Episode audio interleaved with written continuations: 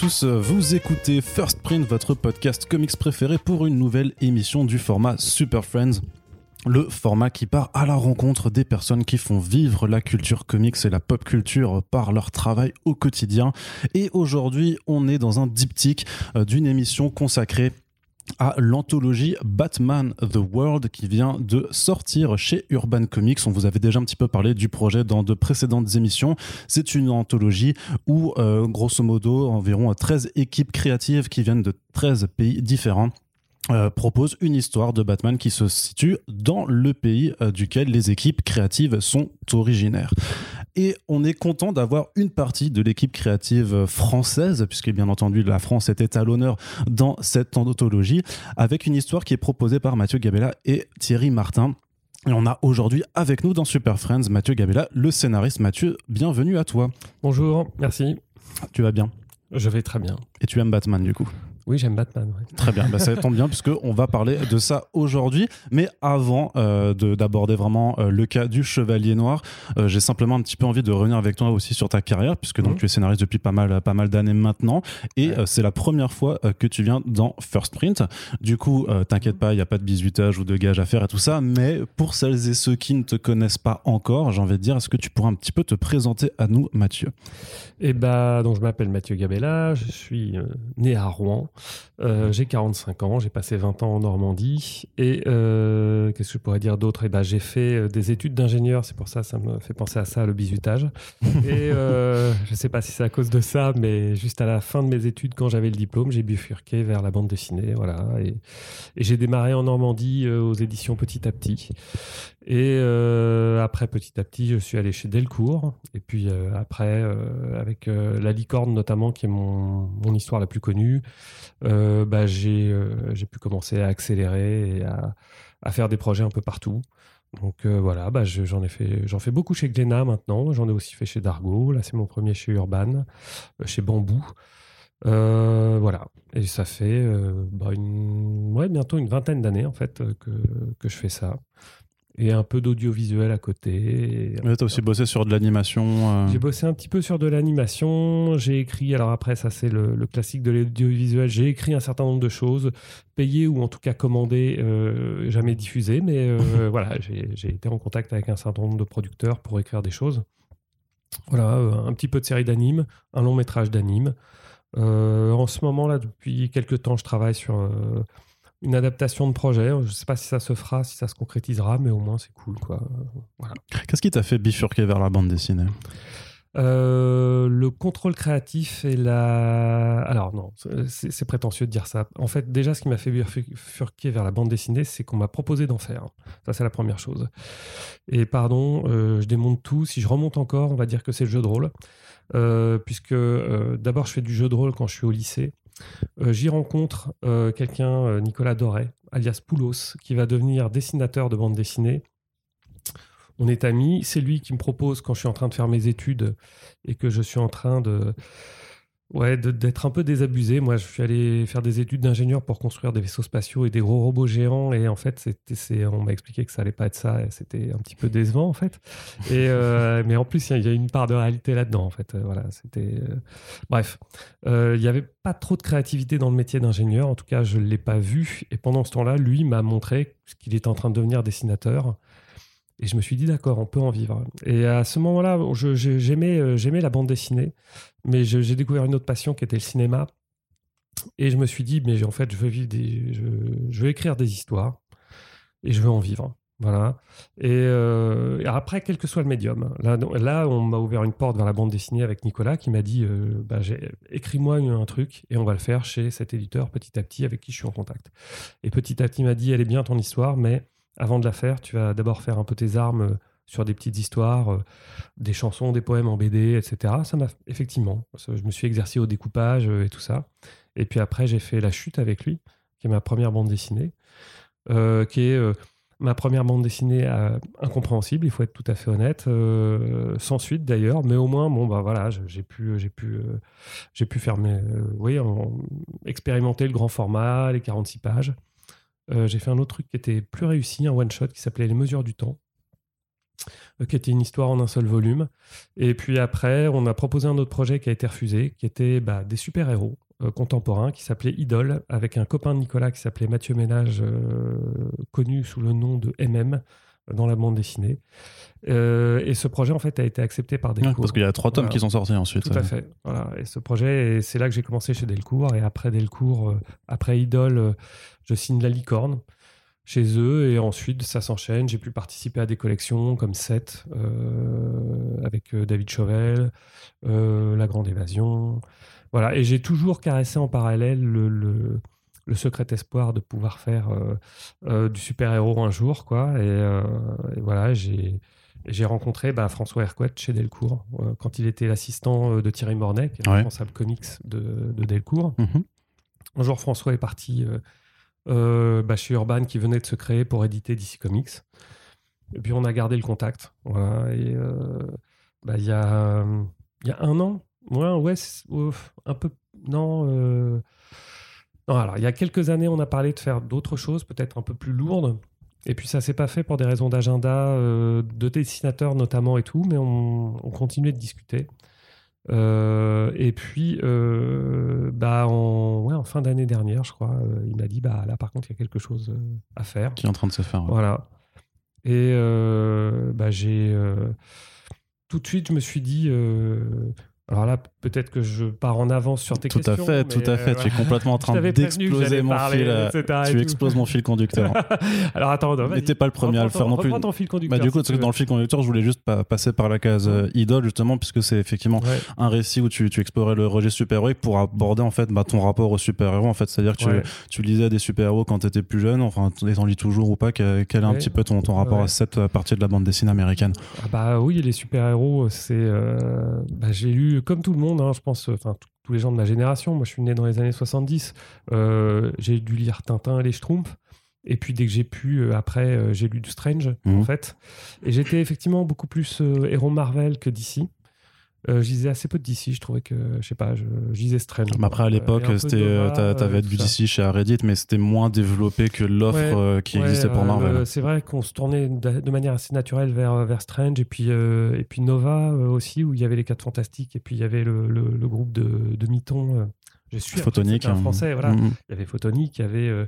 Micros et les j'ai oublié le nom de son groupe mais voilà et je bon je préférais Strange c'est vrai que je préférais les Spider-Man, euh, Iron Man, les Avengers, les Vengeurs de la côte ouest, pardon. Ça aussi. C'était comme ça que ça s'appelait.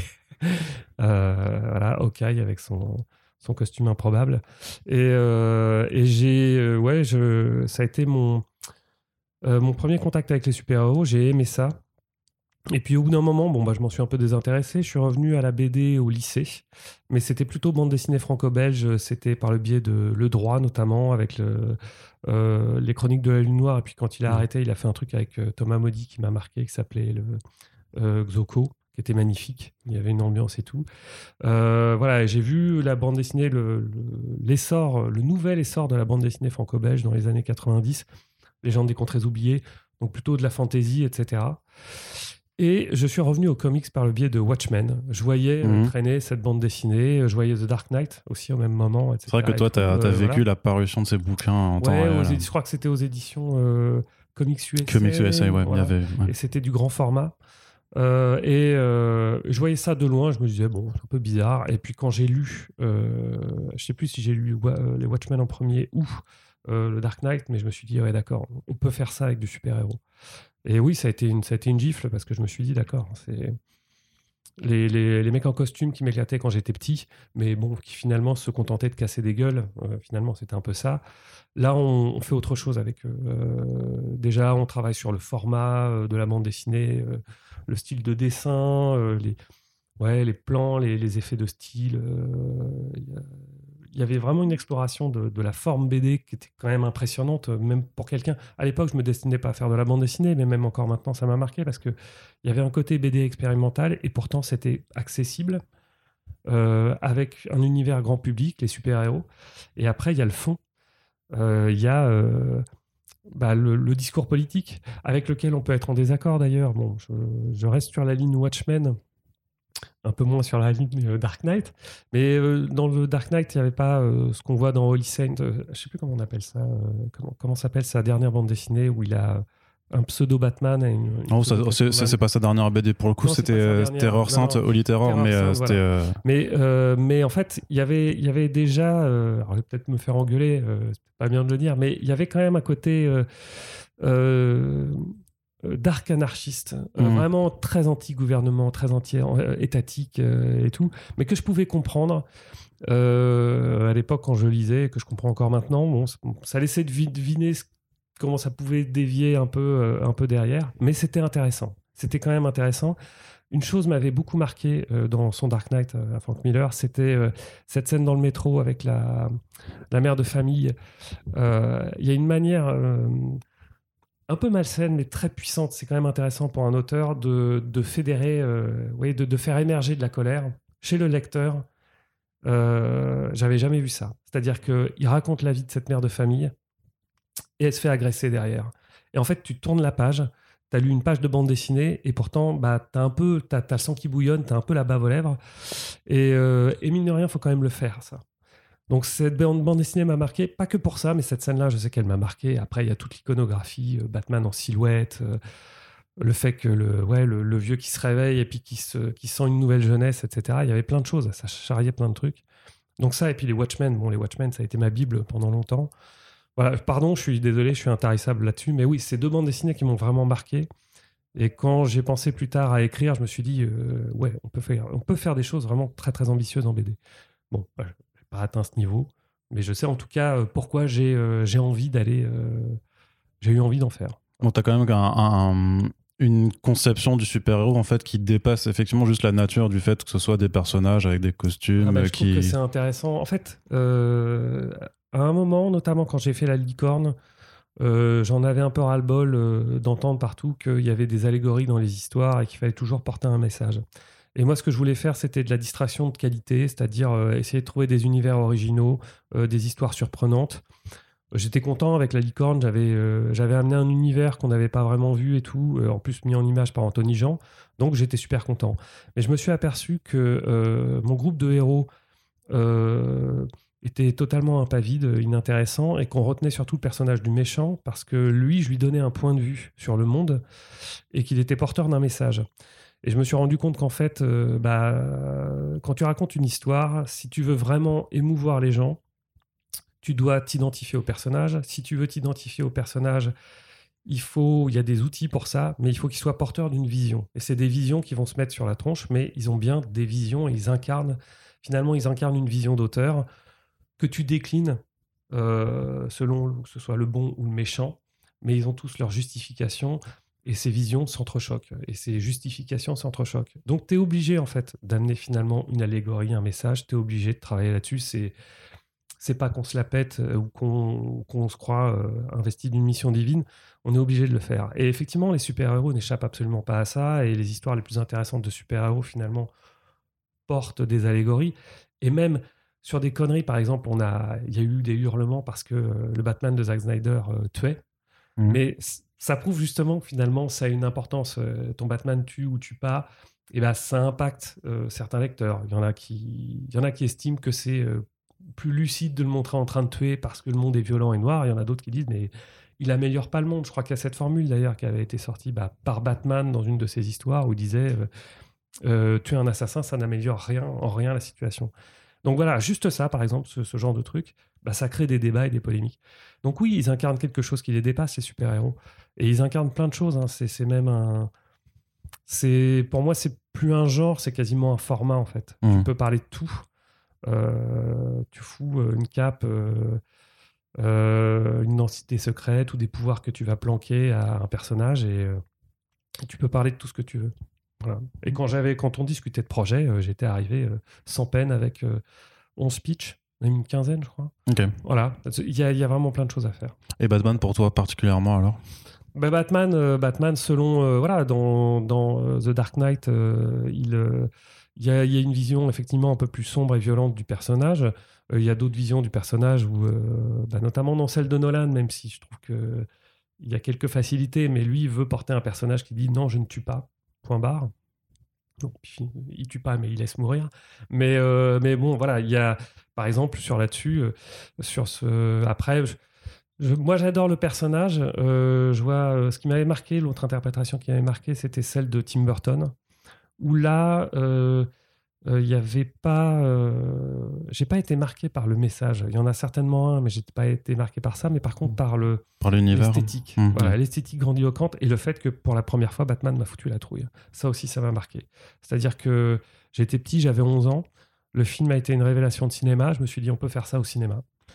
Et je me suis dit, on peut faire ça avec les super-héros. Là encore, avec ce film-là, où euh, je vois arriver sur le toit avec on le voit en silence, en arrière-plan, mm, mm. arriver pendant que les deux mecs regardent, euh, parlent de lui justement, sans savoir qu'il est là, et euh, examinent leur, euh, leur butin. Ils viennent de, bah, de, voler une famille. On croit que ça va être la famille de Bruce Wayne, en fait, non, c'est pas ça.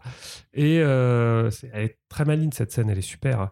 Et il m'a le, personnage quand il arrive et qui fout la trouille justement à ces mecs-là, il m'a foutu la trouille à moi aussi. Et après il y a toute l'esthétique bah, burtonesque dans celui-là, dans le deuxième où vraiment, je, ouais, j'étais fou quand je voyais ça. Donc, il y a, y a, des incarnations plus esthétiques. Euh. Après, en termes de message, moi, par exemple, il y a des choses qui m'intéressent sur euh, c'est quoi le rôle d'un milliardaire aujourd'hui? Mmh. Est-ce que, euh, est que ça change vraiment quelque chose de se costumer? Est-ce qu'il n'y a pas d'autre chose à faire? Alors que paradoxalement, j'adore le fait qu'il se costume et qu'il soit très inquiétant la nuit et tout ça, mais voilà, si tu veux le projeter dans le monde d'aujourd'hui, bah on a des gens comme Elon Musk ou Jeff Bezos et on peut s'interroger sur leur pouvoir, ce qu'ils en font, Bill Gates, etc. Et tout. Bruce Wayne, c'est un. Moi, quand je vois Jeff Bezos, à chaque fois, je pense à Alex Luthor. Et je, me demande si bah lui-même ne l'a pas en tête aussi. Mmh. Je veux dire, le crâne rasé, euh, les euh, la fortune. Et en plus, il est super baraqué, il n'était pas comme ça. Donc euh, voilà. quel j'avais proposé un pitch où il incarnait une, autre. Euh, il avait une autre identité, il devenait enseignant. Parce qu'il disait, bah, finalement, c'est peut-être ça, c'est peut-être là où je peux être le, plus utile. Mais bon, voilà, tu as quand même envie de faire apparaître Batman. Il y a tout l'aspect technologique aussi. Euh, quelle est l'infrastructure derrière? Il y, a, il y a même l'aspect humain. Je sais qu'il parle beaucoup de l'épuisement de Batman dans Nightfall. Euh, c'est Nightfall, c'est ça ou pas? Ouais, ouais, Nightfall, ouais, c'est ça. Il se fait péter le dos hein, par Bane, etc. Bane le pousse à, s'épuiser contre d'autres vilains avant de le, casser. Et en fait, euh, bah moi j'ai eu ce petit fantasme euh, qui est totalement mort de me dire faut que je fasse de la muscu, faut que je fasse du Krav Maga, faut que je me forme à l'électronique, faut que je fasse ci, fasse ça, etc. Et en fait, à ton petit niveau, tu t'aperçois que bah, c'est pas possible en fait. Batman, ça n'existe pas, mais du coup, c'est intéressant de te dire tiens, comment je, comment je joue ça euh, le, mec qui a vraiment envie d'incarner un idéal et qui va se tuer à la tâche en fait. Euh, ah, il le montrait un peu dans Nolan. Oui aussi. le mec qui dormait, mais ouais, il y a, aussi euh, voilà, il y, a toutes ces possibilités là et plein d'autres. Alors du coup, maintenant, on peut revenir sur le fil que tu, que tu déroules avant. Est-ce que tu peux me raconter un peu voilà, comment ça s'est fait, ben, ton intégration à ce projet-là, euh, comment, comment ça s'est fait alors? Eh ben, euh, on avait été un peu en discussion peut-être sur d'autres choses. Euh, initialement, c'était... pardon. c'était prévu avec un autre dessinateur, ça on peut le dire. Et l'autre dessinateur m'avait dit, bah moi j'aimerais bien qu'il y ait Catwoman dans l'histoire. Et là, pour le coup, il m'a forcé à aller dans une direction que j'imaginais pas du tout. C'est-à-dire qu'effectivement, bah, je, l'ai dit, moi, Batman, pour moi, c'est euh, comment tu fous la trouille ou les questions que tu te poses sur comment tu luttes contre euh, l'inégalité, euh, contre, je sais pas, le, le, ouais, la reproduction des classes sociales, ce genre de choses, la redistribution des ressources et tout. C'est Bruce Wayne. Et bah, en fait, en imposant Catwoman, ça a vraiment changé la donne. C'est-à-dire que tu as tu as le cahier des charges, tu as Paris, euh, tu as Catwoman. Et déjà, euh, bah, Paris, c'est. Euh, enfin, Paris, non, c'est la France, mais déjà, tu te dis, bon, ça risque de se passer à Paris, c'est un environnement urbain. Mm. Il y a tout un tas. L'iconographie française, elle est parisienne, même si ça peut énerver. Tous les gens de la région. Je, vois, je vois, mal le foutre à, à Rocamadour. C'est très beau, mm. ou au gouffre de, Paris, de Padirac, ça aurait pu être magnifique, mais je, voilà, je, je, sais pas, je pense au Périgord, tu vois, ce genre de choses, les calanques, euh, bon. Mais je, voilà, là, j'ai besoin d'un environnement urbain, mais plutôt français. Bon, moi, je pense automatiquement à Paris, effectivement. Puis après, il faut aussi peut-être penser que c'est aussi destiné à un public mondial, international, et que bah, dans l'imagerie, euh, la France. Euh, tous les jours on nous le prouve, puisqu'il y a des séries Netflix qui passent à Paris, qui cartonnent parce qu'elles se passent à Paris. Voilà, donc j'ai tout de suite, on dit Batman, France, bah, j'ai l'iconographie parisienne, et en face, j'ai un personnage qui évoque les cambriolages et la romance, la relation romantique. Donc, Bon, bah, euh, cambriolage, romance Paris, euh, ça finit vite au musée du Louvre, en fait. Hein, euh, voilà, donc j'ai.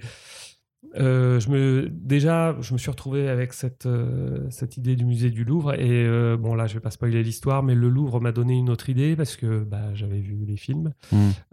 Et, et, voilà, je me suis dit, bah, tiens, voilà, voilà l'idée. J'ai eu assez vite, quand même, hein, en une journée, l'idée de l'histoire. J'ai proposé à François qui, a dit c'est OK, le dessinateur était OK. Et puis il y a eu un problème d'agenda. Euh, et euh, le dessinateur pouvait pas la faire. Et euh, bon bah j'ai dit à François, bah, l'histoire elle est toujours dispo en tout cas, voilà. Hmm. Et François est revenu effectivement en disant bah j'ai un dessinateur, on a l'histoire, allons-y. Donc c'est bah, j'ai rencontré comme ça Thierry Martin. Et effectivement c'était au début c'était un peu déstabilisant parce que euh, j'avais un peu vu ces dessins, notamment son western muet, et je trouve ça très beau, mm. mais j'avais pas imaginé euh, ce dessin-là sur ce type d'histoire. Et en fait, ça marchait. Bon, et après, euh, bah, la, la, collaboration, elle a été classique avec le facteur d'ici en plus. Je te, lance, je te laisse peut-être reprendre le fil de. Bah, en, fait, je voulais juste dire, parce que tu avais quand même dit avant que tu avais proposé jusqu'à 15 pitchs différents. Ouais. Est-ce que tu peux un peu me dire certains des pitchs que tu avais pu proposer du coup? Je suis désolé, mais là, pour le coup, non, je peux pas. Mais effectivement, on a, bon, on a discuté d'un certain nombre de choses. Voilà. Euh, et euh, non, je suis désolé, je peux vraiment pas en parler. Normalement, j'aurais peut-être même pas dû dire que j'avais proposé des pitchs et qu'on avait discuté, mais ouais, bah le, il y a, oui, oui, euh, je, bon, c'est un univers dans lequel il y a plein de choses à faire. En plus, ils ont quand même une ils font de la bande dessinée. Ça fait très longtemps qu'ils existent, donc ils savent que euh, euh, on peut plus faire, comment dire, on ne peut plus proposer d'histoires qui doivent être totalement compatibles avec l'existant. à chaque fois, on repart un peu de zéro. Mmh. C'est ce qu'ils font eux-mêmes. Ils rebootent régulièrement, que ce soit les films, les séries et tout. Le multivers. Les comics. Voilà. Donc, donc ça, c'est très bien, c'est très pratique. C'est-à-dire que, évidemment, tu as quand même quelques limites, mais tu prends leur jouet et puis tu fais, tu fais ton truc avec eux. Donc ça, c'est super. Et effectivement, je suis désolé, je peux pas dire les pitchs, mais ouais, il n'y a pas de difficulté à en trouver plein. Voilà. Pardon. Non, non, mais t'inquiète pas. Et euh, non, par contre, sur les. Ouais, cette histoire-là, bah ouais, elle est venue assez facilement. Euh, voilà. Dis-moi euh, si tu as d'autres questions. Ouais, ouais, non, bah, c'était bah, pour un peu le, le, setting, parce que tu disais que voilà, immédiatement pour toi, le, enfin, le, le, facteur Louvre était, était venu, c'est-à-dire que en fait, tu avais réussi à concilier assez rapidement donc tes volontés euh, narratives, mais aussi euh, donc euh, le côté un petit peu cahier des charges parce qu'on n'est pas sur du, de, la, création en tant que telle. En fait, tu utilises des, personnages d'un éditeur qui, qui détient les droits. Je fais beaucoup ça. Alors mm. parfois c'est compliqué, mais moi je pars toujours surtout d'une envie d'univers, très mm. souvent. Et là, l'univers a été posé. et, les, effectivement, tout est venu de l'univers, c'est-à-dire bah, j'ai Batman, ça se passe en France, j'ai Catwoman. Et je suis habitué à jouer comme ça, en fait. Euh, je pense que d'autres scénaristes vont partir d'autres éléments, peut-être des, idées de personnages qu'ils ont, euh, un pitch, des choses comme ça, ça m'arrive aussi. Mais très souvent, je pars d'une envie de genre. Euh, là, je fais un western fantastique. on est parti vraiment de l'idée de faire un western. Et après, je me suis dit, c'est quoi un western? Et je décompose en éléments. Et je fais vraiment ce qu'on appelle une mind map, hein, une carte mentale euh, de tous les éléments. Qu'est-ce qu'il Et puis euh, voilà. Et puis bon, je peux, je peux le dire. Euh, à un moment, je vois le train. Je me dis tiens, il y a des trucs à faire autour du train. Il n'y a pas beaucoup de western qui parlent du train vraiment, etc. Et tout. Mais je voulais faire du fantastique. Et je suis allé dans une fête foraine et j'ai vu le train fantôme. Hmm. Et je me suis dit bon bah voilà, ça va être ça l'axe de mon de mon western fantastique. Ça va être le train lié au médium, lié aux fantômes, lié aux âmes. Euh, voilà, et, je fonctionne comme ça. Et là, c'était pareil. Pour moi, c'est un jeu. Euh, T'es retourné au euh, Louvre alors pour faire quelques recherches ou tu l'avais assez en tête Non, alors le Louvre, le Louvre, j'y suis allé très régulièrement à une époque. Et j'ai non, par contre, bah, en plus c'était en pleine pandémie, donc c'était compliqué. Hmm. Mais par contre, j'ai fait des recherches pour être sûr que ça soit pas complètement foireux. Je suis allé regarder le plan. après, il y avait quand même des soucis de droit. parce que au début, nous, on voulait faire l'entrée avec la pyramide, évidemment. Hmm. Et ensuite, on s'est dit, euh, le Louvre et les œuvres tombées dans le droit public du Louvre, c'est une chose. La pyramide, c'en est une autre. Certaines salles, c'en est une autre, parce que ce sont des œuvres de plasticiens euh, qui sont encore vivants et euh, faut des autorisations, faut des droits. Donc, on n'a pas osé. Même pour Euh, représenter en Pour la juste pyramide, on s'est dit, on va pas le faire. Pour la pyramide, on a, on a représenté, enfin, Thierry a représenté une aile du Louvre, qu'on reconnaît. Et puis ensuite, il y a les, toutes les œuvres qui sont tombées dans le domaine public. Mais on s'est dit, euh, la, la pyramide, on n'a pas osé. Voilà. On a eu un petit regret parce que derrière, on a vu une autre bande dessinée où euh, la, la pyramide était représentée. Sans le moindre problème, donc je sais pas, les juristes de DC. euh, Il y a eu une discussion ici avec les juristes de Ouais. Urban, euh, enfin de médias, etc. Ouais, pour savoir qu'est-ce qui était faisable. Alors, Ouais, c'est un peu ça, Ils ont préféré qu'on soit. Bon, et puis, résultat des courses, on va être accueillis au carrousel. Mm. Donc, je pense que le Louvre est plutôt content qu'on ait fait la bande dessinée en parlant du Louvre. Bon, on aurait peut-être dû demander ou oser un peu plus, je sais pas. J'ai pas trop de regrets. Voilà, ça, ça fonctionne quand même. Mais effectivement, il y a eu cette réflexion, par contre, sur la cohérence des lieux et sur euh, ce qu'on peut montrer ou pas. Donc, euh, la Joconde, c'était euh, obligatoire. Euh, la victoire de Samothrace, paradoxalement, qu'on connaît moins, mais qui a de la gueule. Et en fait, quand les touristes la découvrent, ils font Bon, c'est quoi ça? Bon, ça, je voulais. Là, voilà. Après, c'est ça. Après, tu te dis Moi, j'avais fait la liste de c'est quoi les œuvres emblématiques du Louvre.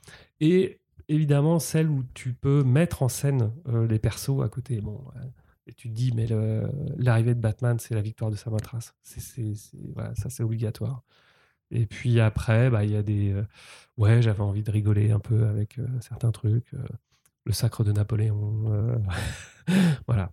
Non, deux choses. Et, et- et comment ça se passe un petit peu alors avec les, justement les réunions que vous aviez avec- Parce que tu es en contact alors euh, avec euh, DC Comics du- aussi alors euh, moi, je suis euh, de, de base, je suis un habitué au, au, au Skype, au Zoom. Enfin, Zoom pas trop, mais téléphone beaucoup. Donc en fait là, Mm. bah, on est passé en Zoom évidemment parce que c'était contexte pandémie. Et en fait. euh, ceux qui ont vraiment l'habitude de bosser avec DC, c'est Urban. Donc c'était Yann, Yann Graff, qui, Mm. Ouais. qui était en charge du projet. Et euh, il a, euh, c'est lui qui faisait le lien et qui les connaît bien et qui nous disait, euh, bah ça, ça et ça, c'est pas la peine. Euh, puis ça, on va le tourner comme ça, on va en parler comme ça. Il y a eu des retours, je crois qu'il y a eu deux vagues de retours. Il y a dû y avoir un retour sur le scénario et ensuite deux vagues de retours sur les boards, mais pas plus. Et puis c'était quand même sur des détails en fait. C'était sur la manière dont les personnages s'appellent. Euh, Il y avait des doutes. Alors par contre, ils sont là-bas, ils sont plusieurs à faire des Mhm. retours et, et, euh, Yann les centralisait, mais du coup, il y avait quand même des petits soucis parce que il y a eu des choses un petit peu contradictoires entre les premiers Ouais. et deuxième retours. Bon, c'était des conneries, hein, mais euh, sur la manière dont les personnages se parlaient, euh, est-ce qu'ils connaissaient leurs identités secrètes ou pas? Voilà. Mhm. Puis c'est vrai qu'il y a certaines ambiguïtés où euh, parfois on a l'impression que Batman connaît l'identité secrète de Selina Kyle, mais l'inverse n'est pas toujours vrai. Et euh, voilà, moi j'ai préféré, je, je préférais qu'ils s'appellent euh, par leur prénom, mais je crois qu'on l'a pas fait finalement. Voilà. Et on a été obligé de biaiser un peu pour essayer de rendre ça quand même un peu fluide. Voilà. C'était la, ouais, une des discussions. Et sur le board, sur les choix graphiques, pas trop. Voilà. Il y a eu des discussions surtout entre nous trois. Mhm. Mais je crois pas que DC ait dit euh, non, c'est pas comme ça qu'on on met en scène le perso et tout. Ils étaient assez contents de ce que faisait euh, Thierry.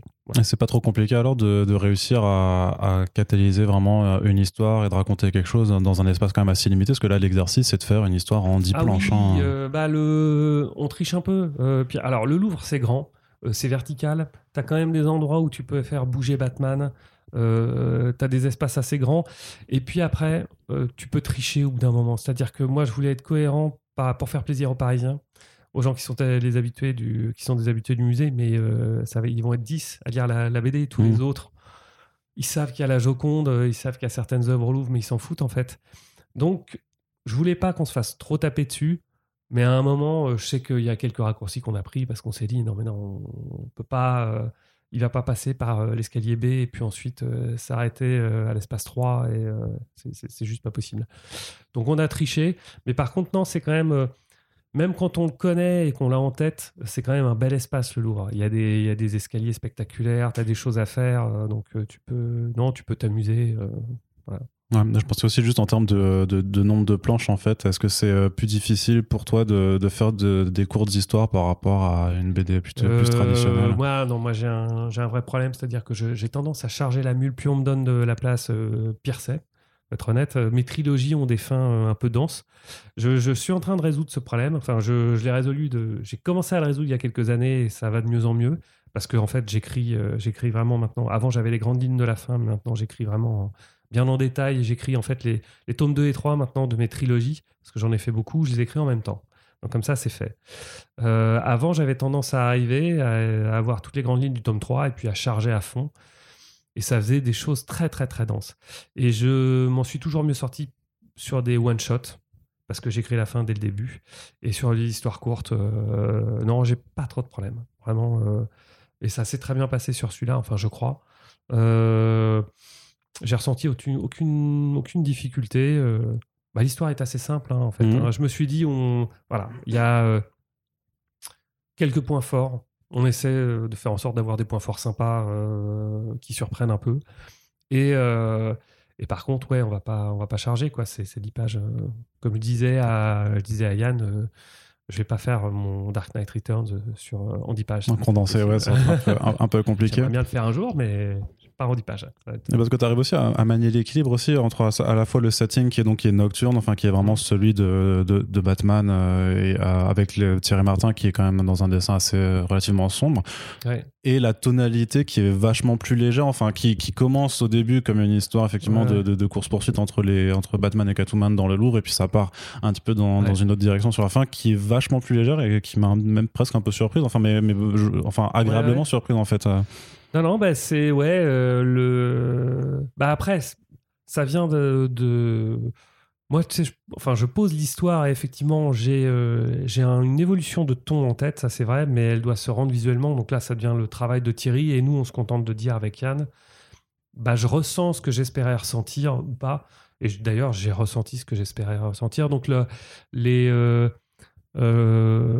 oui, je peux, peux pas dire que ce soit spécifiquement moi là. C'est vraiment euh, ouais, on pose le truc et on essaie de. de, euh. Oui, je peux, je, peux pas vraiment dire comment, comment j'ai fait.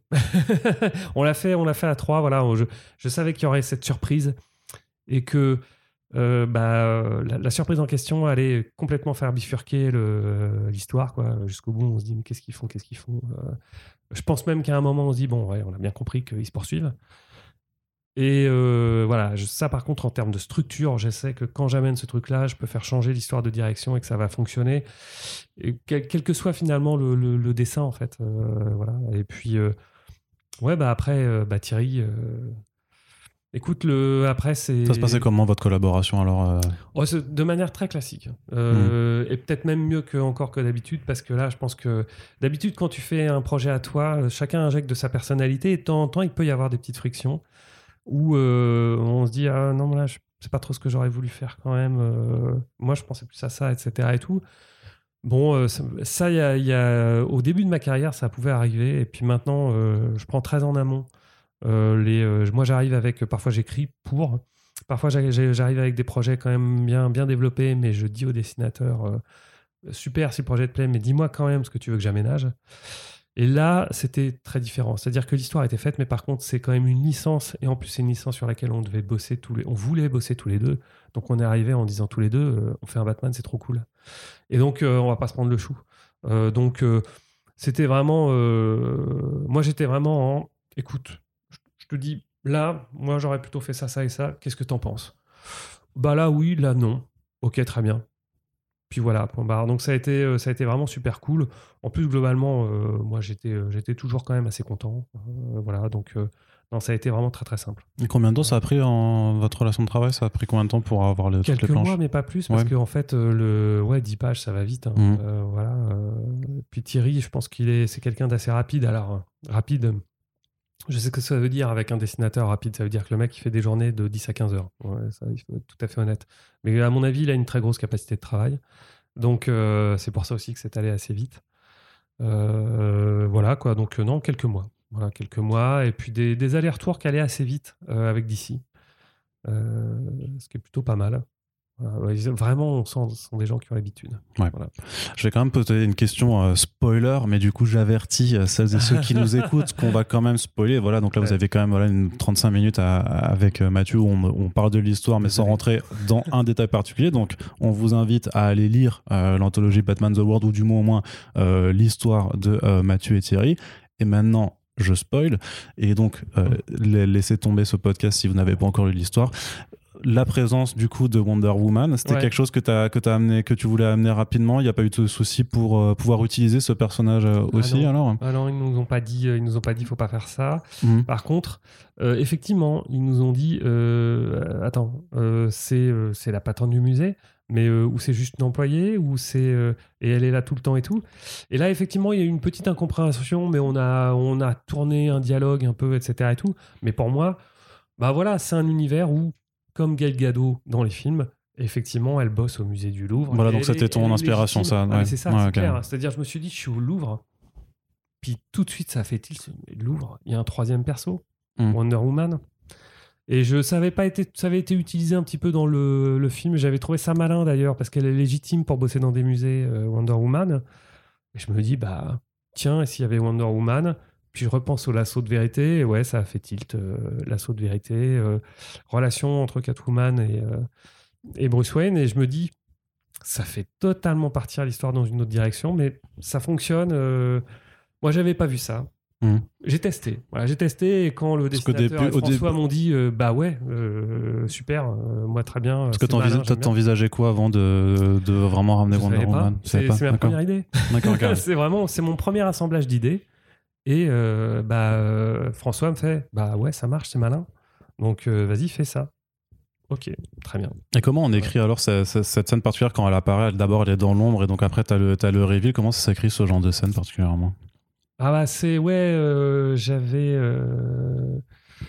oh mais je sais pas moi pour moi c'est instinctif c'est-à-dire que Mm. tu l'arrivée d'un personnage important il y a toujours c'est toujours en deux temps Euh, c'est un peu cliché d'ailleurs mais je trouve que ça continue de marcher. C'est-à-dire que tu l'entends parler d'abord et ensuite tu le vois et tu fais euh, boum mon dieu.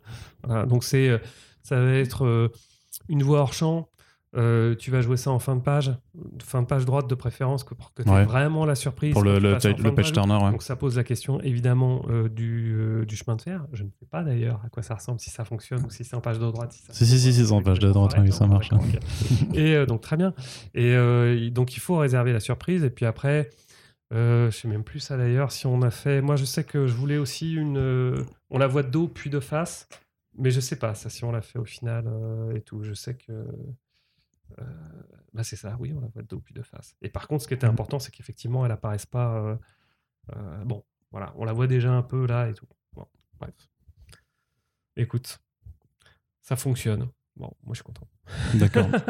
en, termes de, en termes de script, c'était quelque chose d'assez détaillé ce que tu fais ou tu laisses plus de, plus de liberté à- alors, au euh, dessinateur sur les angles, sur le- la, la Il y a façon. eu tout. Il y a eu tout. Je suis passé par euh, toutes, les, tout- toutes les étapes, mais pas sur Batman. hein. Sur Batman, euh, j'ai fait vraiment un découpage.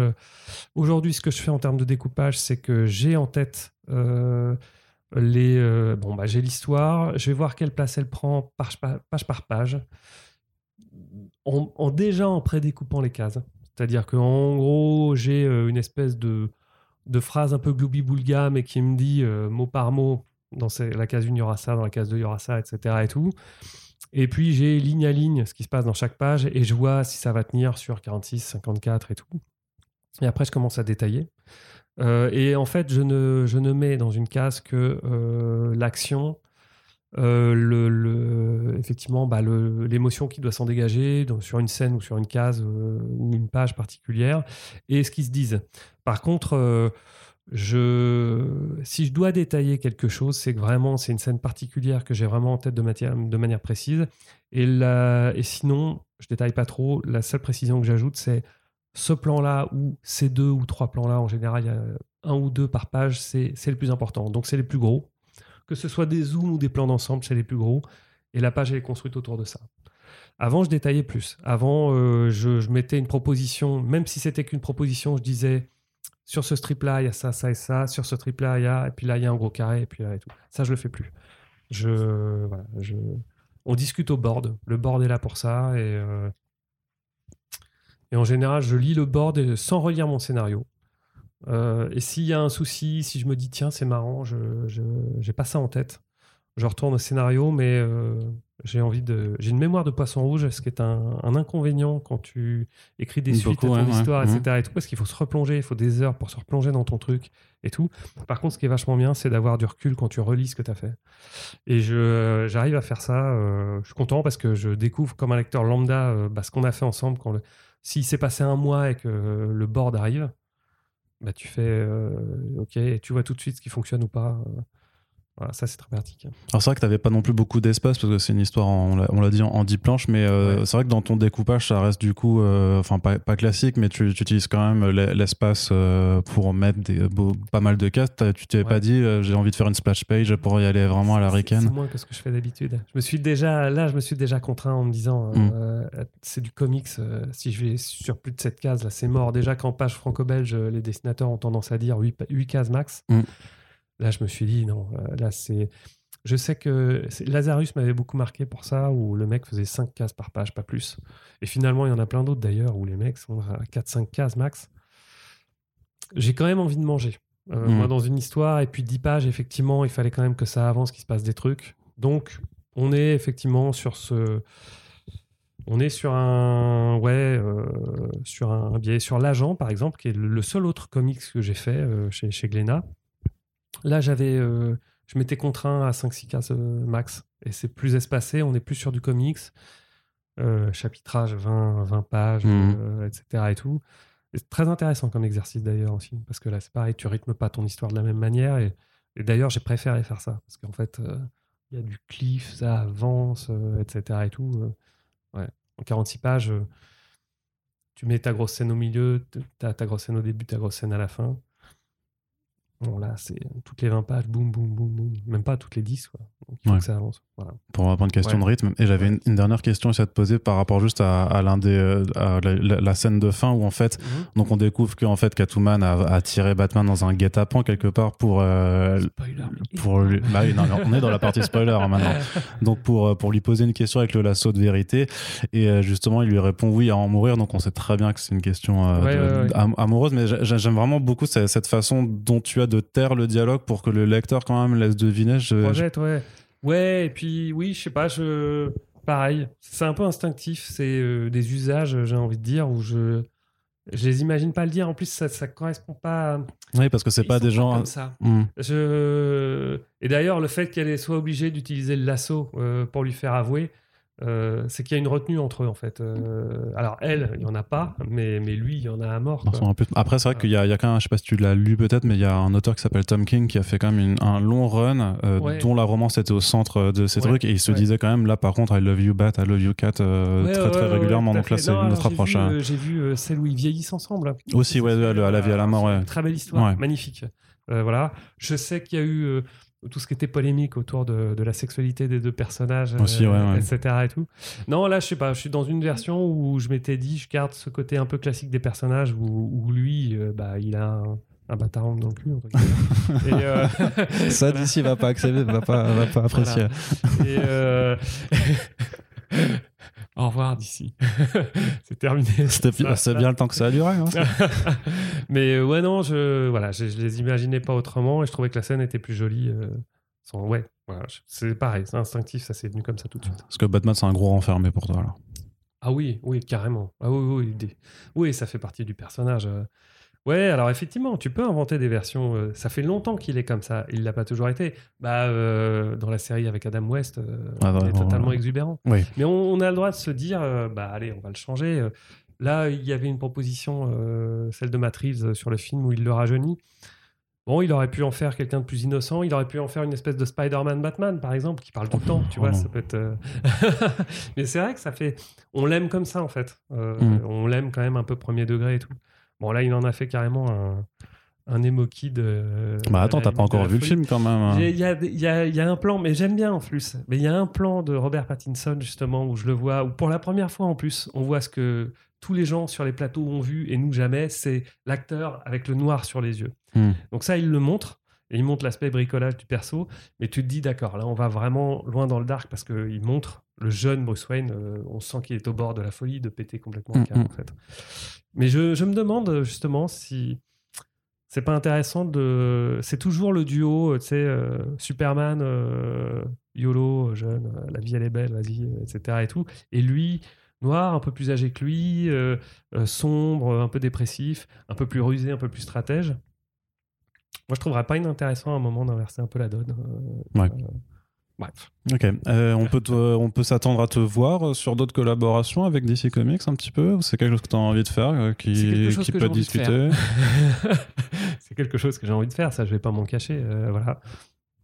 Après, je ne sais pas. Ça n'est pas du tout dépendant de moi. Rien que tu as envie de dire qu'il pourrait te valoir d'être poursuivi par des hommes en noir de chez DC Comics après, quoi. Je, non, mais voilà. non, c'est pas à ce point-là, ils sont gentils. Mais je, non, je peux, non. Mais j'aimerais bien. Voilà. Très bien. bah écoute Mathieu, je te remercie d'avoir passé euh, ce moment avec nous. On euh, vous rappelle donc que l'anthologie Batman The World est sortie et disponible chez euh, Urban Comics.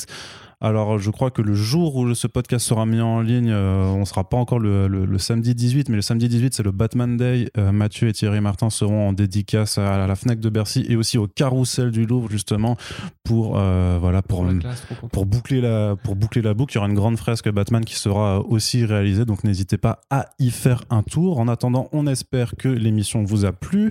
comme toujours, n'hésitez pas à réagir sur le site internet et sur nos réseaux sociaux. Et on vous rappelle que pour faire vivre le podcast, le plus important, c'est de les partager plus que jamais, surtout ben voilà, quand on a euh, l'honneur et la chance de recevoir des euh, auteurs avec nous. Sur ce, je vous dis à très bientôt. Merci encore Mathieu euh, pour ta présence et donc à très bientôt pour le prochain podcast. Salut